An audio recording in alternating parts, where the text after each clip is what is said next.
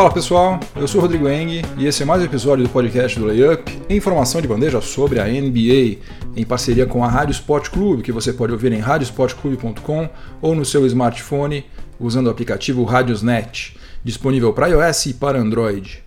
Esse é o episódio número 135 do podcast do Layup, que está sendo gravado na tarde do dia 29 de novembro de 2018. E os assuntos de hoje vão ser os seguintes. No primeiro período, vou falar sobre a contratação de Kyle Korver pelo Utah Jazz. O Cleveland Cavaliers conseguiu um ótimo retorno quando negociou agora o veterano com a franquia lá de Salt Lake City, que está tendo um início de temporada muito ruim e daí precisou apelar para Kyle Korver para tentar subir na tabela da Conferência Oeste. No segundo período, eu vou falar sobre o Minnesota Timberwolves, mais especificamente sobre Robert Covington, porque parece bom demais para ser verdade, mas o fato é que nas últimas oito partidas, o Minnesota Timberwolves está registrando o melhor defensive rating de toda a NBA. E essa incrível subida de produção coincide com a chegada de Robert Covington a Minneapolis, o jogador que acabou de ser o principal destaque no atropelamento histórico do Wolves sobre o San Antonio Spurs. No intervalo no quadro Máquina do Tempo, nós vamos voltar até o dia 28 de novembro de 2012, quando uma sequência histórica que vinha sendo construída por Rajon Rondo chegou ao fim. No terceiro período, o assunto vai ser Russell Westbrook, que anotou o centésimo sétimo triplo-duplo da sua carreira na vitória do Oklahoma City Thunder sobre o Cleveland Cavaliers e agora está empatado com Jason Kidd no terceiro lugar desse ranking, que tem Magic Johnson em segundo lugar e Oscar Robertson isolado no topo. E no quarto e último período, o assunto vai ser Kawhi Leonard. Embora ainda não tenha sido anunciado oficialmente, Kawhi Leonard acertou um contrato de patrocínio com a New Balance. E o valor desse contrato, segundo o especialista nesse assunto, aí, o Nick De Paula, é maior do que a oferta que a Jordan tinha feito para o Kawhi Leonard em março, quando ele ainda era jogador do San Antonio Spurs. Então chega de delongas, vamos ao que interessa, o podcast do Layup está no ar. Como eu havia comentado em um episódio anterior, o Kyle Korver estava extremamente insatisfeito no Cleveland Cavaliers porque havia um acordo de cavalheiros entre ele e o general manager Kobe Altman, que não estava sendo respeitado. Quando o Kyle Korver foi contratado em julho do ano passado, ele fez um acordo verbal com o Altman, no sentido de que, de que se LeBron James não continuasse no Cavs na temporada 2018-2019, o que de fato aconteceu, Kyle Korver seria negociado. Ou seja, ele condicionou a permanência dele em Ohio à permanência de LeBron. Só que o tempo foi passando, praticamente cinco meses, e nada do Kyle Korver ser negociado. Mas aí a sorte sorriu para o general manager do Cavs e para Kyle Korver também, que finalmente está saindo de Cleveland, que era o que ele desejava. Né? O Jazz está fazendo uma campanha muito abaixo do que se esperava. O Utah Jazz ocupa hoje apenas a 13ª colocação da Conferência Oeste, sendo que na temporada passada acabou a fase regular em quinto lugar. E agora, veja só, está em 13º. E hoje, o Jazz tem o terceiro pior aproveitamento nos arremessos de fora do perímetro de toda a NBA. 31,9%, sendo que foi 12 nessa estatística na temporada passada, com 36,6%, uma diferença brutal, né, de 31,9% para 36,6%. E as, as bolas de três pontos, no atual cenário da liga, têm uma relevância tão grande que não dá para uma franquia que tem ambição de ser competitiva simplesmente deixar os chutes de três pontos de lado. Além do que é óbvio, né? Você gastar uma posse de bola fazendo uma cesta de três pontos é muito melhor do que é, fazendo uma cesta que vale apenas dois pontos, né? Isso é óbvio. Além disso, quando você tem em quadra um cara que é reconhecidamente um matador de bola de fora do perímetro, isso acaba abrindo a defesa adversária e criando espaços para infiltrações e arremessos sem marcação ou com muito menos a marcação do que quando eles conseguem manter toda a defesa postadinha, arrumadinha e tal. Quando você tem um cara que ele pode ser perigoso estando super longe da cesta, alguém vai ter que sair até lá marcá-lo. Se não fizer isso, vai tomar cesta de três pontos. Então, o fato de você não ter ninguém no seu time que mate bola de três pontos atualmente é um problema grave. Então, desesperado para reverter essa situação, o Utah Jazz está enviando duas escolhas futuras de segunda rodada no draft e Alec Burks para o Cleveland Cavaliers em troca de Kyle Korver. Valeu muito a pena Kobe Altman ter paciência e não aceitar qualquer oferta pelo Corver, se é que houve alguma, porque dificilmente iria aparecer alguma coisa melhor do que esse pacote que o Jazz está enviando para o Raio. O que o Cavs precisa agora é justamente de sangue novo para reconstruir o elenco depois da saída de LeBron James. E nessa circunstância, poucas coisas são mais valiosas do que escolhas no draft e o Cavs está pegando duas de uma vez só. Além disso, do ponto de vista financeiro, o Cavs também levou a melhor, porque Corver ainda tem a receber 15 milhões de dólares até o final da temporada 2019-2020, quando ele vai ter 39 anos de idade. Enquanto isso, o salário do Alec Burks é de 11 milhões e meio de dólares e o contrato dele termina em julho de 2019. Ou seja, ele vai sair da folha de pagamentos do Cavs rapidinho, daqui a seis meses, sete meses. Lembrando o seguinte, Kyle Korver sempre foi um bom arremessador desde os seus tempos de Sixers, no começo da sua carreira. Só que foi em Utah que ele ganhou o status de especialista nas bolas de três pontos. Na temporada 2009-2010, com a camisa do Jazz, ele liderou a NBA ao registrar aproveitamento de 53,6% nas bolas de três pontos, que é o maior aproveitamento de um jogador em uma temporada em toda a história da NBA. Voltar a esse patamar aí, obviamente, é impossível, né? Porque ele está quase 10 anos mais velho do que ele é. Mas se ele conseguir manter no Jazz o que ele estava fazendo no Cavs, ele estava com aproveitamento lá de 46,3%, certamente já vai ter um impacto positivo relevante lá para o Utah Jazz. Resumindo, Cavs fez um negócio sensacional, palmas para Kobe Altman, enquanto o Jazz, premido pelas circunstâncias aí, teve que ceder muito mais do que seria natural para contratar um cara de 37 anos de idade, por melhor que ele fosse. Mas do ponto de vista técnico e tático, a contratação do Corver pelo Jazz faz todo o sentido do mundo.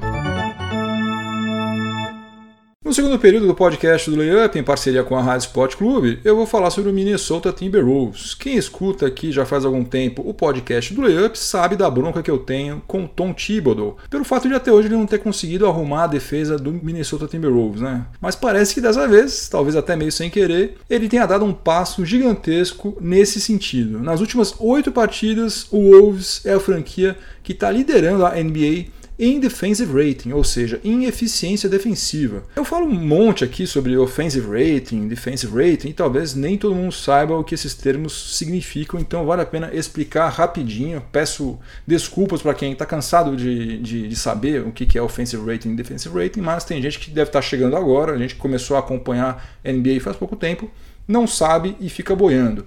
Defensive rating é a média de pontos sofridos por uma equipe a cada 100 posses de bola. E offensive rating, obviamente, é a média de pontos marcados a cada 100 posses de bola. Essa métrica aí avalia a eficiência defensiva e ofensiva e ela é mais precisa do que você comparar somente a média de pontos sofridos ou pontos marcados por partida e por isso ela é mais valorizada. Então, nas últimas oito partidas, o Wolves é o primeiro colocado de toda a NBA em defensive rating, é o time mais eficiente do ponto de vista defensivo.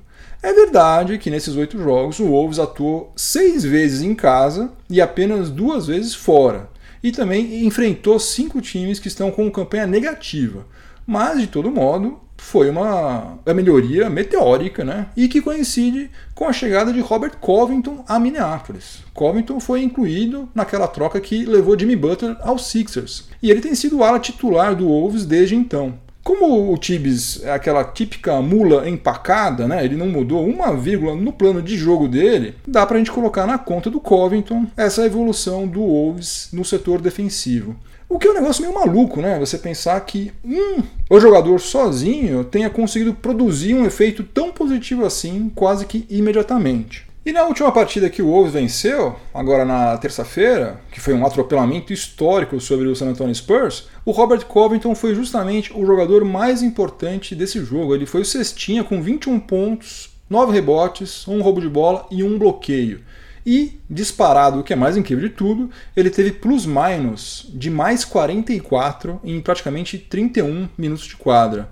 Ou seja, é como se enquanto ele estivesse em quadra, o Wolves tivesse vencido por 44 a 0. Né? Esse aí é o maior plus-minus de qualquer jogador do Wolves desde o dia 8 de novembro de 2001, quando o Wolves massacrou o Chicago Bulls por 127 a 74, né, que foi a maior lavada que o Bulls já sofreu na sua história. Nesse jogo aí, teve jogador aí com plus-minus acima de 50. E nesse passeio do Wolves sobre o Spurs, o Covington foi o marcador primário em oito arremessos do San Antonio Spurs. E só dois deles foram convertidos, um pelo DeMar DeRozan e um outro pelo Marco Bellinelli.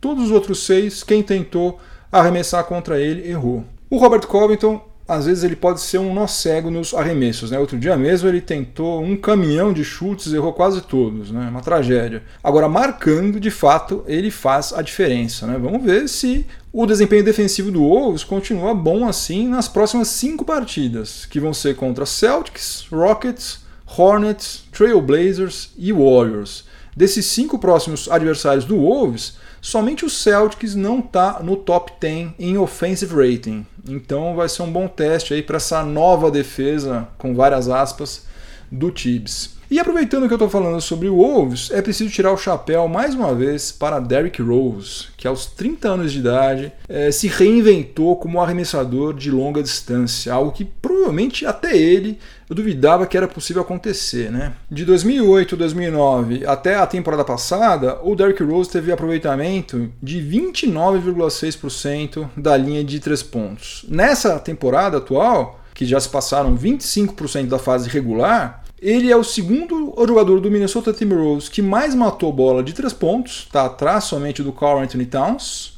Cadê Andrew Wiggins nisso, né? Andrew Wiggins, nada. E DeRozan está com um aproveitamento de 48,6%. Ele passou de 29,6% durante a carreira dele inteira para 48,6% agora que é o quarto melhor aproveitamento de toda a liga, de acordo com as estatísticas oficiais da NBA. Simplesmente fantástico. E para encerrar este segundo período, uma nota rapidinha sobre o San Antonio Spurs. E quando a gente fala do Spurs, ultimamente não é para falar de coisa boa. E mais uma vez, não é para falar de coisa boa mesmo. O Paul Gasol atuou pela última vez no dia 4 de novembro. Ele ficou fora praticamente durante todo esse mês que está acabando, por conta de uma contusão no pé. Como ele não melhorava nunca, foram investigar mais a fundo, descobriram que ele sofreu uma fratura por estresse, que é muito comum nos caras grandões, pivôs pesadões. E agora ninguém sabe quando que ele vai poder voltar a jogar, o que só torna a situação do San Antonio Spurs mais complicada do que já está nessa temporada. Hoje é dia do quadro Máquina do Tempo, aqui no intervalo do podcast do Layup, em parceria com a Rádio Sport Clube. E a nossa Máquina do Tempo vai fazer uma viagem curtinha dessa vez, vai até o dia 28 de novembro de 2012. Nesse dia, o Boston Celtics recebeu o Brooklyn Nets no TD Garden, e aquela estava sendo a primeira temporada do Nets depois que a franquia se mudou de New Jersey para o bairro do Brooklyn, lá em Nova York. Já contava com Joey Johnson, Darren Williams e Brook Lopes e estava dando um certo trabalho para os adversários. Né? Tanto é que acabou a fase regular com 49 vitórias e 33 derrotas, que aliás é a melhor temporada, a melhor campanha do Nets desde então. E nesse jogo em especial, o Brooklyn Nets deu muito trabalho para os Celtics, que ainda mantinha aquele trio campeão lá de 2008. Ainda tinha Kevin Garnett, tinha Paul Pierce e tinha Rajon Rondo. No final do segundo período, o Nets estava vencendo por 51 a 35, quando o Kevin Garnett fez um arremesso próximo à sexta, fugindo da marcação do Chris Humphries. Só que o Chris Humphries deixou a mão na cara do Kevin Garnett, que caiu no chão, ficou pedindo falta. Falta, aliás, que o juiz já tinha dado até. O juiz viu a falta, já tinha anotado, sinalizado e tal, até porque foi uma falta gritante. Só que isso não impediu que o Rajon Rondo tomasse as dores do Kevin Garnett e do alto dos seus 1,85m chegasse com tudo, empurrando o Chris Humphries. Resultado: confusão generalizada, falta técnica para todos os lados e a eliminação sumária do Rajon Rondo, que foi suspenso por dois jogos e sofreu um, um picote de 200 mil dólares no seu contra-cheque. E por que eu estou contando tudo isso? Porque quando o Rajon Rondo foi eliminado no final do, do segundo período, ele tinha apenas três assistências. E com isso, ele não conseguiu estender uma sequência incrível que ele estava desenvolvendo de 37 jogos consecutivos com pelo menos 10 assistências. Ele tinha 23 jogos com pelo menos 10 assistências no final da temporada 2011-2012 e já estava com 14 partidas no início da temporada 2012-2013, também com pelo menos 10 assistências. Nessa sequência aí de 37 jogos, ele teve dois jogos com pelo menos 20 assistências e ele também registrou dois triplos duplos. E com essa sequência de 37 partidas, com pelo menos 10 assistências, o Rajon Rondo igualou a marca registrada pelo John Stockton, o lendário armador do Utah Jazz, que fez a mesma coisa entre o final da temporada 1988-89 e o começo da temporada 1989-90. Essa marca aí só é inferior à alcançada por Magic Johnson, que teve uma sequência, olha só, de 46 jogos consecutivos com pelo menos 10 assistências durante a temporada 1983-84. No terceiro período do podcast do Layup, em parceria com a Rádio Sport Clube, eu vou falar sobre Russell Westbrook. Na terça-feira passada, o Oklahoma City Thunder recebeu o Cleveland Cavaliers e depois de passar um pouco de perrengue no primeiro tempo, virou e acabou vencendo com uma certa facilidade, venceu por 100 a 83. E nesse jogo, o Russell Westbrook acabou a partida com 23 pontos, 19 rebotes e 15 assistências, o que representou o centésimo sétimo triplo-duplo da sua carreira. Agora ele está empatado nesse ranking de triplos duplos com Jason Kidd, faltando 31 triplos duplos para ele alcançar o Magic Johnson, que é o segundo colocado, e faltando 74 para ele empatar com Oscar Robertson, o Mr. Triple Double, que tem inacreditáveis 181 triplos duplos na carreira. Jason Kidd precisou de 1.234 jogos para anotar 107 triplos duplos, enquanto Westbrook alcançou essa mesma marca em 760 partidas, ou seja, em 474 jogos a menos do que Jason Kidd. Certamente o Westbrook vai passar a Magic Johnson e talvez também passe Oscar Robertson. Né? Ele acabou de fazer 30 anos de idade, na pior das hipóteses vai jogar até uns 35 anos.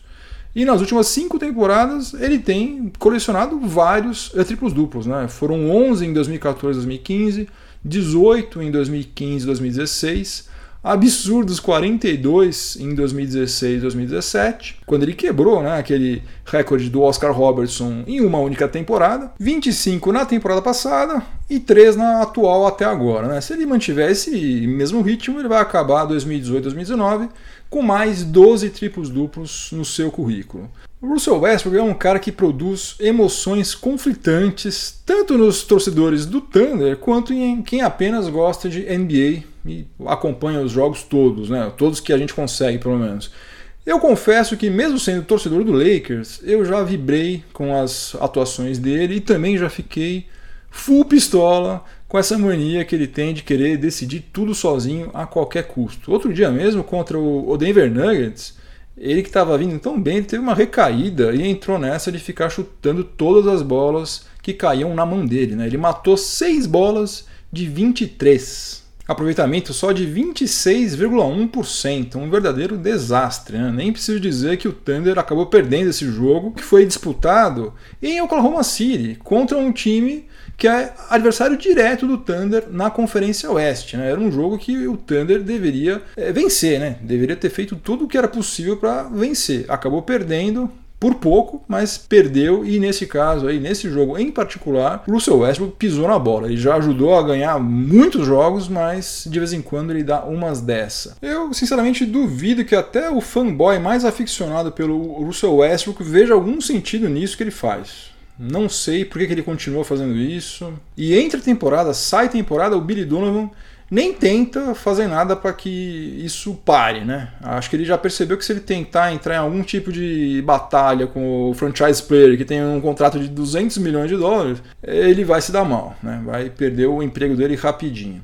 Agora, quanto aos triplos duplos, embora de fato ele tenha cavado estatísticas, né, principalmente em 2016 2017, a mim, pelo menos, não me incomoda o fato de que ele colecione 150, 200, 300 triplos duplos ao longo da carreira, né? porque isso aí claramente funciona para ele como uma motivação. E um dia que o cara pontuar, pegar rebote, fazer assistência for algo ruim, é porque o que está sendo jogado não é mais basquete, é um outro esporte que não tem nada a ver com esse que a gente acompanha atualmente. Um cara que pontua, faz assistência, pega rebote, que nem um maluco, pode estar tá usando a energia dele, talvez de uma forma não muito inteligente, não muito útil, né? Poderia estar tá fazendo as coisas de uma outra forma. Mas não dá para criticar um cara que está jogando basquete nesse nível. O cara é um monstro. O cara é fora de série, futuro Hall of Famer, sem dúvida alguma. O único problema vai ser ele conseguir conciliar essa fissura que ele tem por recordes individuais com o título da NBA, que é certamente a única coisa que ainda falta no currículo dele. O resto, a gente não pode falar mais nada sobre Russell Westbrook. O cara já é uma lenda. No quarto e último período do podcast do Layup, em parceria com a Rádio Sport Clube, eu vou falar sobre Kawhi Leonard. Se alguém achava que a carreira dele ia entrar em parafuso depois de passar uma temporada longe das quadras e depois de ser transferido para o Canadá contra a sua vontade, né? pelo menos ao que tudo indica, ele não tinha a menor vontade de jogar no Canadá, quem achou isso achou errado. Ele está indo muito bem, ele está bem fisicamente, está bem tecnicamente, está com média de 24,3 pontos por partida, que é a segunda maior média da sua carreira, está com média de 8,3 rebotes, que é a maior média da sua carreira, e 3,1 assistências por partida. Ele é o principal pontuador e, por que não dizer, também é o principal jogador da equipe que está fazendo a melhor campanha da NBA até agora. O Toronto Raptors não apenas é o líder da Conferência Leste, como também tem a melhor campanha de toda a NBA com 18 vitórias e 4 derrotas. E aqui vou fazer um, parênteses para falar de uma métrica bem antiga, mas que eu não conhecia até outro dia e me pareceu muito interessante. O Toronto Raptors lidera a NBA também no saldo entre vitórias como visitante e derrotas como mandante. Ou seja, você pega quantas partidas o time venceu fora de casa e daí subtrai o número de derrotas que ele sofreu jogando em casa. O Raptors ganhou nove vezes na estrada e perdeu somente duas vezes em Toronto até agora, o que dá um saldo de sete jogos, que é disparado o maior de toda a NBA. E essa é uma, uma métrica cuja invenção, digamos assim, é atribuída ao Pat Riley. E historicamente ela tem apontado a franquia com mais chances de terminar a fase regular com a melhor campanha. Então, por todos os lados que você olhar, a ida do Kawhi Leonard para Toronto tem sido extremamente bem sucedida. E um outro aspecto da carreira dele, que também estava gerando especulações de que talvez ele teria se dado mal quando foi negociado com o Toronto Raptors, pelo visto, está indo otimamente bem também. Em março desse ano, o Kawhi Leonard recusou uma renovação contratual com a Jordan, marca de tênis, né, que é subsidiária da Nike, no valor de 22 milhões de dólares por quatro anos. Apesar dele ser um craque, ele não é o tipo de jogador carismático como LeBron James, James Harden, Kyrie Irving, né? Esses caras aí têm uma legião de fãs ao redor do mundo. Kawhi Leonard é um cara super tímido, reservado pra caramba. Ele não tem presença em mídias sociais, né? Parece que eu não fui conferir isso, mas parece que ele nem tem conta no Instagram né? que é uma coisa impensável para alguém que quer vender tênis. Então havia o risco de que, por conta desse perfil mais fechadão dele, e jogando agora numa, numa franquia fora dos Estados Unidos, e com a qual ele não tinha identidade alguma, acabou de chegar lá, não ia surgir na mesa dele uma oferta melhor do que aquela de 22 milhões de dólares em quatro anos feito pela Jordan. Só que surgiu. Ainda não se sabe detalhes desse acordo, mas segundo o Nick De Paula, jornalista da ESPN norte-americana, que é especialista nesses assuntos, a New Balance ofereceu ao Kawhi um contrato financeiramente mais vantajoso do que aquele da Jordan. A Jordan teria um prazo de 10 dias para equiparar a proposta da New Balance, mas depois que o Kawhi recusou a oferta inicial de 22 milhões de dólares, a Jordan resolveu abrir mão do jogador. Falou: vai com Deus, seja feliz, um abraço. E mesmo sem ter nenhum contrato de patrocínio em vigência, o Kawhi tem usado um modelo da Air Jordan nesse começo de temporada, o que deve mudar em breve. Só não se sabe ainda se o tênis da New Balance que ele vai começar a usar vai ter a assinatura dele ou não. Caso tenha, isso vai aumentar ainda mais a rentabilidade do contrato dele. Né? Quando o cara tem tênis com assinatura, ele ganha ainda uma porcentagem um pouquinho acima ainda de cada tênis vendido, porque o nome dele está associado ao tênis. A New Balance está tentando reconquistar uma parte do mercado de tênis de basquete, o que não é nada fácil, né? Porque ela ficou décadas, literalmente décadas, fora do mapa. E hoje a Nike, a Adidas e a Under Armour nadam de braçada, né? Vamos ver se esse investimento alto que eles estão fazendo no Kawhi Leonard vai render frutos e principalmente se os modelos, né, vão cair no gosto da molecada, que é justamente quem mais gasta dinheiro com tênis. Eu, quando era moleque, já falei sobre isso aqui, o meu sonho de consumo era o tênis New Balance do James Worthy. Só que naquela época eu não tinha dinheiro e aqui, nos anos 80, você não comprava tênis estrangeiro nenhum, né? Aqui tinha Adidas Top 10 no máximo. Felizmente as coisas mudaram, mudaram bastante. Vamos ver agora quantos moleques, quantos jovens aí na faixa dos seus 14 até os, sei lá, 28, 29 anos vão ter grana sobrando e vão ter interesse em comprar o tênis com assinatura de Kawhi Leonard. Game over, acabou mais um episódio do podcast do Layup. Espero que vocês tenham gostado. Obrigado pela companhia. E eu vou deixar minha trilha sonora para o final de semana, que eu sempre recomendo aqui no episódio que fecha a semana. Eu deixo uma música aqui para quem sabe, né? Eu não estou querendo catequizar ninguém, longe de mim. Cada um tem o seu gosto musical. Mas se você tiver afim de ouvir alguma coisa diferente, não sabe o que ouvir, está meio perdido, eu sempre deixo uma recomendação. Eu, nesse final de semana, vou escutar a música The Green Manalishi with the Two-Prong Crown. É um nome complicado. The Green Manalishi with the Two-Prong Crown. Música composta pelo guitarrista Peter Green, quando ele ainda fazia parte da banda Fleetwood Mac. Mas esse aí é um daqueles casos em que o cover ficou muito melhor do que o original. Como, por exemplo, All Along the Watchtower, né? que é um bilhão de vezes melhor com o Jimi Hendrix do que com o Mala do Bob Dylan. Então, sem prejuízo de você também ouvir a versão original de Green Manalishi com Fleetwood Mac, não deixe de ouvir com o Judas Priest.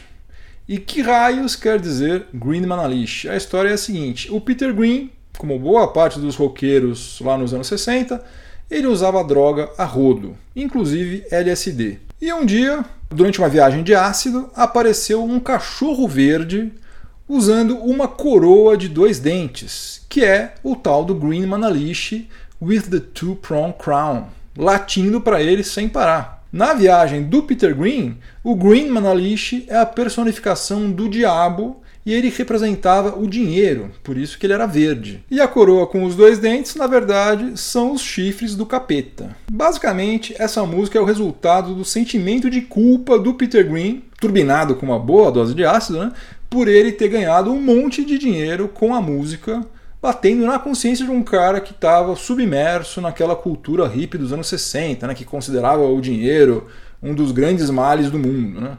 Apesar de ter uma temática meio boba, a letra dessa música é muito boa, também vale a pena conferir. E o Peter Green abusou tanto de droga né, que ele acabou esquizofrênico. Praticamente sumiu do cenário musical, o que é uma pena, porque ele era um guitarrista fora de série, né? considerado um dos melhores de todos os tempos e compôs músicas fantásticas. Né? É, por exemplo, uma que você deve conhecer, Black Magic Woman, né? que fez sucesso com o Santana lá nos anos 70, foi composta por Peter Green, que hoje está com 72 anos de idade. Na sessão abraços, um grande abraço para o Ariel Bruno, que me corrigiu com muita educação e muita propriedade, principalmente porque eu falei uma bobagem gigantesca no episódio anterior. Eu falei que Manu Ginobili tinha sido pentacampeão com o San Antonio Spurs. Não, Manu Ginobili foi draftado pelo Spurs em 99, então ele nunca poderia ter feito parte do time que foi campeão justamente em 1999. Portanto, Manu Ginobili tem somente quatro títulos da NBA. Somente, só quatro títulos da NBA, tá pouco. Valeu, Ariel. Corrija sempre. Se eu falar bobagem, pode me corrigir. Não tenho nenhum compromisso com o erro. Eu quero falar as coisas certas, não quero falar nada errado. Se eu tiver errado, por favor, me corrijam sempre. E também quero mandar um abração pro Eduardo Bianchi, que também se inscreveu no meu canal do YouTube. E, viva! Estamos crescendo a passo de tartaruga, mas estamos crescendo. Siga o Layup nas mídias sociais, no Facebook, no Twitter é LayupBR. No Instagram é LayupNBA. E se inscreva no canal do YouTube do Layup, que você encontra facilmente se você acessar o site layup.com.br, porque lá tem um banner na barra lateral você clica lá, você vai cair direto no canal do Layup no YouTube, daí fica moleza. Se você estiver ouvindo esse episódio em alguma plataforma de podcast, aproveite para avaliar positivamente o podcast do Layup e se inscreva lá também, né? Que daí você não vai perder nenhum dos nossos episódios. E se você estiver ouvindo na Rádio Esporte Clube, continue sintonizado por aí, que vem mais informação esportiva de qualidade na sequência. Um ótimo final de semana para todo mundo, muito juízo, voltem todos inteiros e inteiras para casa. Semana que vem tem mais. Um abração, tchau, tchau.